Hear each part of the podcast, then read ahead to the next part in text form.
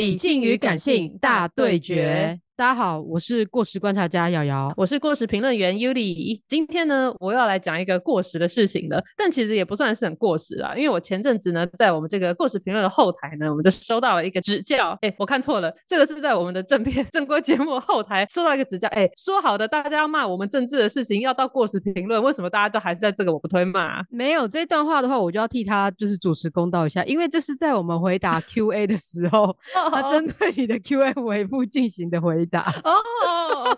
好，对不起，这位黑粉，我错了，我他也不算黑粉吧，他感觉是很认真的提问。对不起。对他不不能说跟我意见不同就是黑粉。对，好，OK。总之呢，这个人的回复呢是针对在 Q&A 的那里面有一题问我说，问我对陈明文这个人的看法，说他在高铁上掉了三百万，那我对这个人看法是什么？然后我那时候回答说，我觉得掉三百万这事情还好，他就是掉钱在高铁上啊，就钱比较多，所以就掉了三百万。再加上 有钱人很多时候都会用现金交易，所以我个人其实觉得掉三百万这件事情没什么。这样就是我觉得更值得讨论的东西还有更多啦，而不是三百万这个。然后呢，这个人回复说。主持人觉得随身带几百万不想被追踪金流很正常。那按照这个逻辑，国民党林义士在家里池塘被挖出百万美钞，不也是正常又普通？这种想法有没有跟民意脱节？看现在民进党得不到年轻人支持有没有关系？好，我现在就来针对这个回复呢，来仔细的跟大家说明一下。首先呢，我认为在行李箱里面装钱掉在高铁上，和把美金藏在家里的池塘这件事情，怎么看都是把钱藏在池塘里比较奇怪吧？但是我有个疑问。问的就是为什么会有人去挖他的池塘，然后知道里面就是因为他被剪掉搜索啊，这就是我第二个要讲的事情。为什么国民党林义是在家里被挖池塘，发现了百万美钞，跟陈明文在高铁上掉三百万这两件事情根本就不应该放在天平上面做比较？是因为陈明文的三百万这件事情，他的确是有违常理，所以剪掉就去查。但是呢，新闻已经出来说他这笔钱他查无不法，就他虽然有违常理，但是他查无不法，所以其实新闻上他已经获得了法官认证，就是这笔钱他就只是很多钱被掉。在很奇怪的地方，它并没有不法的问题。但是呢，林义士这个池塘里面的赃款呢，是因为林义士本人因为贪污案而遭到约谈。然后呢，根据《镜周刊》的报道，这是发生在二零一二年的事情，好久。特征组对我们就是过时，我们现在是一个历史节目。对，林义士被约谈的当天呢，特征组特别南下高雄到凤山的老家搜索，可是呢，搜索当时并没有找到赃款。但是在剪掉他要追查林义士收到哇，他收很多钱呢，六千三百万元。的赃款下落的时候呢，林义士的母亲呢，在七月四号呢，拖着一个行李箱从高雄北上，把它交给剪掉。然后剪掉打开行李箱的时候，就发现里面有一千八百万元泡过水的现金。他妈妈就说：“哦，这个钱呢，是因为他们藏在后院的那个池塘里面，所以才没有被搜出来。”对，然后另外呢，还有一百万的美元在他家中的金炉，他已经烧掉了。所以这两件事情能相提并论吗？我认为在逻辑上，它不应该相提并论，因为呃，陈明文的三百万就是查无不法嘛，他。就是很大一笔钱掉在很奇怪的地方，但是他实际上并没有问题，就至少法律上他并没有问题。那实际上他拿去干嘛？这个我们也都没有办法查证，所以当然也不能说因此所以他的人品有问题、道德有问题这样子的推论。那但是林毅是这个是本来就是因为有贪污的嫌疑，所以被侦办，然后再来是他们妈妈自己把这个钱供出来说哦，这个是赃款藏在池塘里面，然后再来呢，这个诉讼进行到二零一六年的时候，高等法院终于依照说他违背职务收贿，就是他真的有收取。贿赂的这个罪行，判他十三年六个月，还褫夺公权八年。所以我认为呢，这位听友给予我的回复说，我如果按照这个逻辑，国民党林医师在家里池塘被挖出有百万美钞，不也是正常又普通？没有正常又普通，这怎么？这 而且这就不是他们自己挖的啊，是他是直接拿着这个赃款去投案。这是他呃，这个故事他可能有点记错了吧？因为这两件事情完全是不一样的逻辑。陈明文拿的钱，我们不知道最原始的源头是什么，但是反正他现在就是是一个清白的钱，可是林义士的那个钱就是你他妈他就是赃款，他就是要去投案的。那所以根据就是这个听友的回应，我就开始有点在想说，其实如果没有仔细去查，或者是我只有看这段回应，然后我是一个没有很了解这些事情来龙去脉的人的话，我可能也会觉得说，哎，对啊，那为什么林义士在家里时常被挖出几百万美钞就不 OK 啊？可是陈明文在高铁上掉三百万就可以，就是你们民进党就双标，就的确就很容易被这种言论给影响。向了。那现在呢，因为选战已经进入比较白热化的阶段了，然后在我所在的这个嘉义地区呢，我们就是有陈冠廷要参选立委。那陈冠廷是谁呢？陈冠廷就是陈明文的儿子。那为什么要说明这件事情？是因为呢，我在就是嘉义的期间就会听到有人在讨论说，哎，最近的民调怎么样啊？立委的选情怎么样啊？然后就会有人提到说什么，呃，陈冠廷可能是被陈明文的三百万的事件给拖累啦，就是因为爸爸有这个问题啊，所以大家就是会也不信任儿子或什么的。那我就想说，到底为什么大家会把这个三百万的事情，就是好像说这变成一件很严重、很严重的事情？那后来仔细想想，我觉得会造成这样子结果的原因，就是所谓的相对剥夺感。因为有很多人会觉得说，看这些人就有钱呐，这你看你喝给啊，三爸爸那叠隔提都不会黑，就知道这种情绪其实是一种不太理性的一种感觉，就是一种以个人出发的感觉，会觉得说，应该是说就是会有这种相对剥夺感的产生的原因，是因为可能大家会觉得政治人物很容易就是可以吃香喝辣，那就是觉得说，呃，陈明文在担任的这个政治人物，或者是他的家族呢，就是透过这个政治赚了很多钱，所以就会对于他在高铁掉三百万这件事情更更为愤慨。但是如果他这笔钱从头到尾都没有问题，就是我们先预设，就是大家可能都是清白的这个状态的话，其实他这个三百万就很像是我们小学的时候有三十块的时候就觉得富有啊很足够。但是如果有一个同学身上带着三千块的时候，就想说，看他为什么身上有这么多钱，就会想说，舆情就在常理下，一个小学生根本不应该拥有这么多钱啊。这个就是跟这个三百万是一样的概念，就是觉得说一般人身上哪会带那么多钱，但是就是真的有人这样，大概是这样子的一个概念。对，那所以陈明文就是因为大家已经预设他，觉得他就是个黑道，然后他可能就是透过政治跟黑道，还有就是黑白两道通吃，然后赚取很多钱，因此就会觉得说他这个三百万是绝对是有问题的赃款。对，所以这个形象就很难洗刷。但是如果你用理性来看的话，这个事情明明就查无不法，所以你从法理上来看，三百万这件事情根本就不应该有问题。对，但就是就是从这件事情呢，我就大概感受到，我们大家常说要理性的选举，但是我觉得理性这个事情是很难放在选举上，因为选举这件事情本身就是带有很多情感的面向，就是不管是你个人，因为像我们很喜欢说，哎，某某首长的施政满意度高不高？那其实施政满意度的这个事情也是很感性的哦，因为有时候国家在推行一个政策的时候，它并不是一口气去照顾到全国的人民，可能是针对这个族群，针对那个族群，所以其实可能就有一些人，他是刚好都没有那种特别有感的政策放在他身上，那他可能就会想说，哎，啊，我每天这样吃饭上下班，我根本就没有感觉到政府为我做什么事情，所以他就会觉得说，这个施政满意度我可能就觉得低，因为我感觉不到政府为我做了什么。可是这种情况就是因为我们都会以自己的感受去出发，所以我之前也有在那个我不推的社群里面跟大家讲过，我非常不建议大家使用自己的体感去投票，就是用个人经验去投票。个人经验可能可以占据你这个决策的一小部分，但其实更应该要做的是去看这个党他的政策，或者是这个党他的对国家全面的规划到底是什么，这个候选人他的理念是什么，这个会比你用体感去选择更好，因为你用体感去选择，你只是一个怎么讲，你一个小小的个体，可是政府在施政的时候，它是以一个群体去做思考的，所以你必须把你自己体感的感受跟呃你所看到的那些政策规划和理念愿景所加起来，才能够做出那个最好的决定。对，那我觉得这个就是其实也可以扣合到像我们在选举会有地方跟全国性的选举嘛，像我们家中的这些长辈啊，有些人就是可能会比较呃情感层面的，所以他可能就是像是地方选举的时候，他都会说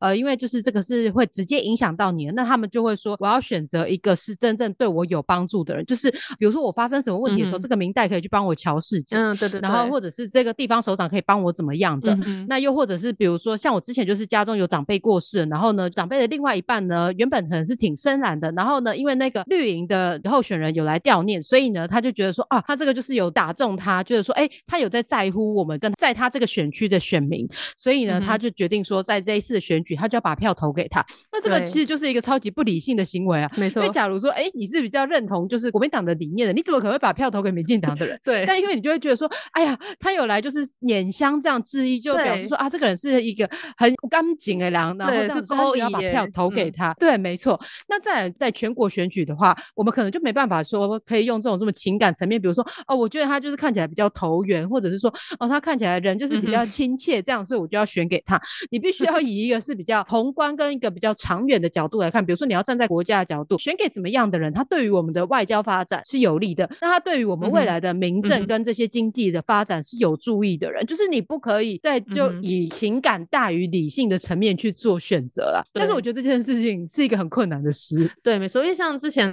呃是科批吧，科批应该提出说他就是理性问政啊，然后就是是主打一个理性。但我个人觉得政治这个事情其实不能说它不理性，可是其实它感性的成分是占的，有时候是占更多的，尤其是在地方上。为什么所有地方上的政治人物都有所谓的糟拖这样子的行程出现？就是到婚丧喜庆的场合啊，就是跟那烛桌敬酒啊，然后握手啊，去点住啊，捻香这，因为这就是最直接跟民众呃连接的方式，而且是可以让民众实际看到说，哎，地方的父母官是真的有在乎你们的，所以你们一些家族的喜事和家族的丧事，我都愿意来致意，愿意来祝贺，是像这样子的感觉。对，没错。呃，我觉得理性、科学、务实，这个理性这件事情，其实根本不可能办到的原因，是因为你看，在选举的时候，每次为什么需要办这些造势晚会跟造势活动？这种活动其实就是是一个非常煽动民心的，因为你就是大家聚集在这里，能量的汇聚。对对对，那那大家就是在这个共同的这个情感下，然后就说我就是要支持这个候选人，这件事情有理性吗？就说安导吼一喝喝吧，喝不 喝不喝，这种都 就是这件事情有理性吗？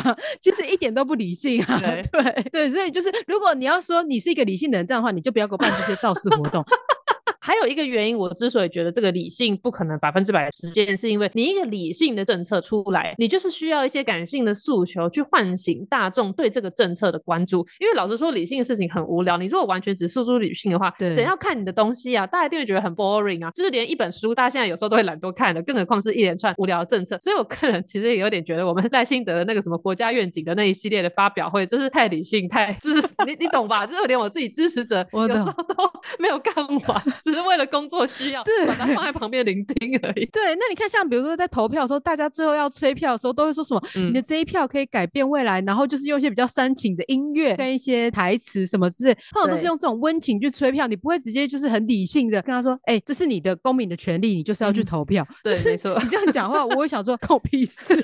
对，那当然就是呃，像这种就是不理性选民，其实不管在哪一个阵营都是有的。当然，在同阵营的时候，我们都觉得说：“哎呀，他这样做真是太棒了。”这样子去呛一下，对我出了一口恶气，这样对。像前阵不是不就是洪孟凯在街口在那边拜票的时候站街口，对对对，一个绿营的支持者的一个女性哦，反正她就特别绕回去，然后骂洪孟凯这样子。对对对，我说明一下呢，因为我怕有人没看到那篇贴文，毕竟我们同温层可能看到贴文，这其实很少人看到。就是那是一篇贴文，就在写说，可能某一位绿营支持者，好像是一对夫妻吧，在他们开车要去某处的时候，就经过个路口，就看到洪孟凯在站街口跟大家会说，哎，说到这个站街口这件事情，其实这也是一个超级不理性。的一个行为，可是因为他要在那边跟你早安问好，对候选人一定要做这件事情，就是会在车流量大的街口，然后在通勤和下班时间站在那个小台子上，对着路上的所有人挥手致意啊，然后说请支持我啊，或者发送面子之类。我第一次知道有这样子的是选举方法的时候，我想说这样真的会有用吗？我会因为开车过去，然后就看到这个人，就会觉得说呃这个人不错吗？可是后来发现这个是真的有用，这跟为什么我们在路边挂看板一样，就是你看久了这个人，看久了就觉得说哎这个人亲切，哎他真的很努力耶，他每天都有在。早上这边跟我们这些上班族打招呼，就是他其实是真能够起到某种程度这种感性诉求的作用。好，那回到我刚才要讲的那个故事，总之那篇贴文上他就形容说，他看到洪梦凯站在那边，他们就刻意回转回到那个洪梦凯站在那里的路口。他说他本来是伸出手对洪梦凯比赞，那所以洪梦凯就热情的回应，结果他立马把赞改成倒赞，就大骂他什么妈宝啊之类的，什么亲中卖台之类，反正就是骂了一连串。然后他就说洪梦凯就一脸错愕，然后他觉得很爽快这样子。那实际上像他这样子贴文发出来，我就有超多同温层的朋友在转传，说什么送啦，就是要这样啦，什么之类的。可是你仔细想想，我们会觉得这个东西好笑，或者觉得这个东西就是送啦，那只是因为他是跟我们同阵营的人。那但是这个事情如果变成是，就是例如说，假如黄杰在站路口的时候，就是有人对他做这种事情，你一定会非常愤怒，然后就开始骂对方，说说这真的是很不理性、没品，对，没品，没有水准。对，没错。那其实还有可以再更讲到说，选举真的是一个比较感性层面的事，因为像之前我们做一些候选人的他的形象看板、形象照的时候，我们都想就是，比如说女生，那如果就是像你是，假如是在比较乡下地方选的话，那像你这种什么瓜子脸、这种脸瘦瘦，然后看起来就是我下面 hockey 款的，就是都不会得长辈的演员。对，我哎，我很受长辈欢迎，好不好？没有长辈可能会觉得太嫩，就是通常呢，在比较呃乡下非都会地方的呢，就是女生。话他们就会希望说你款个后 K 款，然后呢就觉得没错，选给你感觉比较好，不然什么太过刻薄一样。那假如你是在呃比较都会区的选举的话，反而就是如果你讲是比较干练利落，大家比较不会觉得怎么样。但是在非都会区就要说，哎，你要讲究亲民的形象。那其实你要亲民的形象，这就不是一个理性的行为，因为你如果是理性的话，你一定是去看他的各个证件，你不会从他的外表就觉得说，哎，他的服装穿着怎么样，或者是说他的他长相我 K 款嘛，然后再决定要不要投给他。对 对，没错，你可以选择一个亲民的行为，但是你不能去用亲民的长相来做决定，因为根本就没有什么亲民的长相。就是你看我长这样子，可能会被乡下长辈说，哎呀，看起来对啦，就是那种脸太尖啊，看起来不好相处啊，什么对，或者说你尖嘴猴腮啊之类的，嘿，太恶毒了吧？我什么我颧骨高啊？什么颧骨高？对对对对对对。但是我就是可以用就是非常亲切的说话，然后就是腰弯的很低之类，来就是展现出我的诚意。这样对，没错。那所以假设是你在拍形象照的时候，通常这种的你在非都会区选的候选人就会说，哎，不要把我的脸收的太尖了，因为通常很多大家都想要把自己的脸修瘦一点，比较漂亮嘛。那像你这种脸比较尖的呢，这些呃候选人就说，我的脸不要修太尖哦，就是我要看起来就是比较得长辈的演员，就烹饪烹饪这样。对对对对，夸叫 hockey 这样。那比如说还有像发型好了，就是呃选举的话，你也必须要让大家对你有印象，特别的记忆。对，尤其在非都会区，所以有些人的形象他就会尽量想要跟大家比较不一样，并且维持一个固定的形象，所以他不会在选举选到一半的时候去剪头发，或者是去烫个爆炸头之类的，因为就是跟他给大家的形象太不一样。那这样长辈在选举在盖那张选票的时候，就会认不出来那个人是谁。比如说呢，我就是一直绑一个马尾的形象留长发，那这样子长辈可能就说啊，等下等我些邓桃毛迄嘞。假如是你跟我一起选的时候，我就可以说，哎，等我些老邓桃毛迄嘞哦，毛等我黑桃毛迄嘞哦，就是用这样子来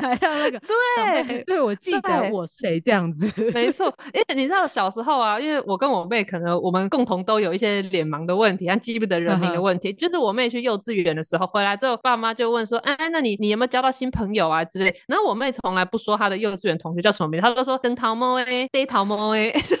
真的都用这个来辨认。然后呢，我们家里的埔子市的市长吴品瑞，就是他是一个呃，应该是青蓝，但是无党籍的一个候选人，他的代表色是紫色。然后他没错，他也有一些非常代表性的发型，就是他一定会绑一个一个非常浮夸的有蕾丝的紫色蝴蝶结，然后绑成公主头。这的确，我看到我们在地的每一位民意代表，他们都有固定的造型。对，没错。哎，这样很困扰哎。这样如果我以后就是也要从事这一行的话，我是不是就得早点决定我的那个就 forever 那个发型要选哪一个？所以不然你看高佳宇的发型也没在动啊，他也是都一直绑着一样的发型，大家都会一直留一样的发型。蔡英文也是，所以我们本来以为是说啊，政治人物可能太忙了，没有时间去弄头发改变造型，其实不是，那是一个形象管理。对，没错。而且因为就是有一些长辈可能就是比较早期长辈，他们可能也是不识字的，所以你不可能说叫他看着名字说什么呃，他的名字怎么写，然后要选给这个人，一定是跟他直接说他的长相形容嘛，呃，长头发的或短头发的，或者是戴眼镜的，什么这样子的一个形 象。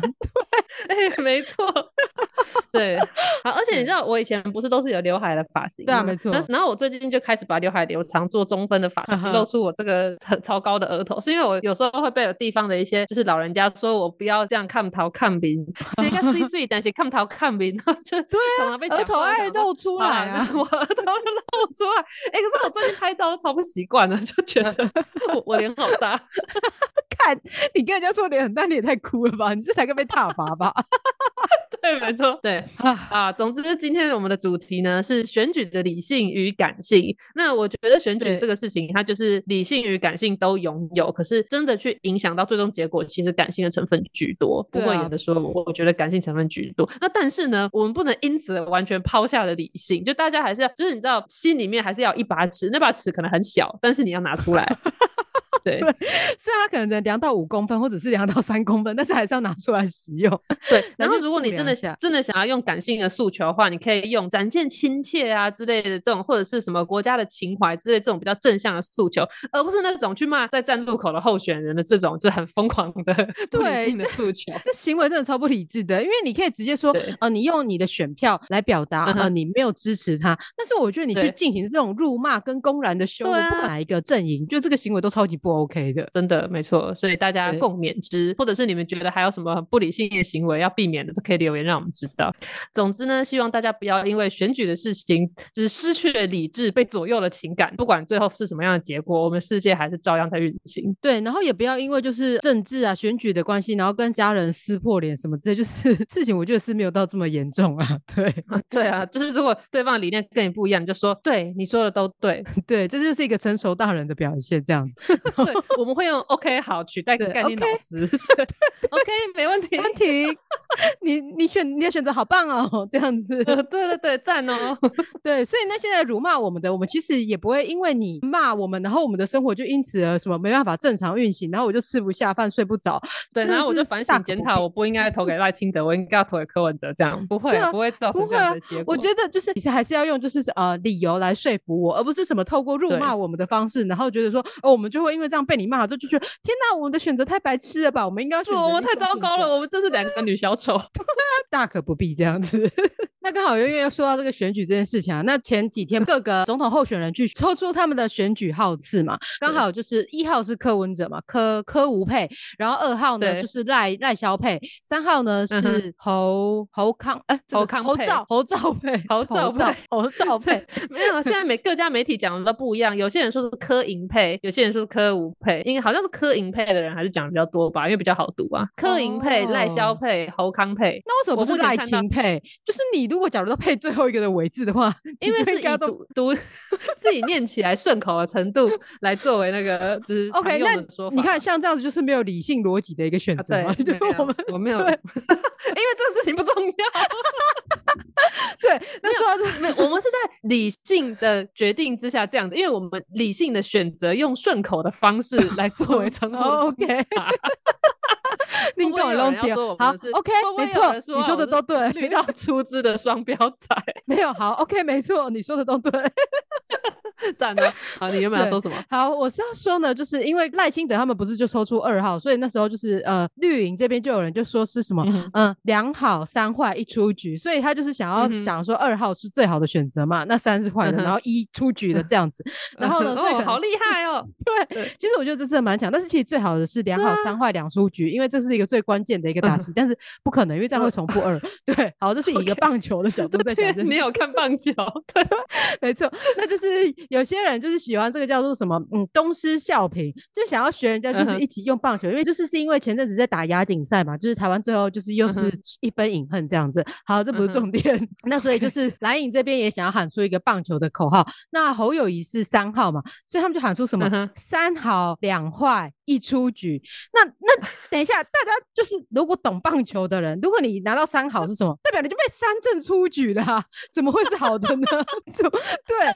好球这个这场你就已经下台了，这个选手已经 out 了，好吗？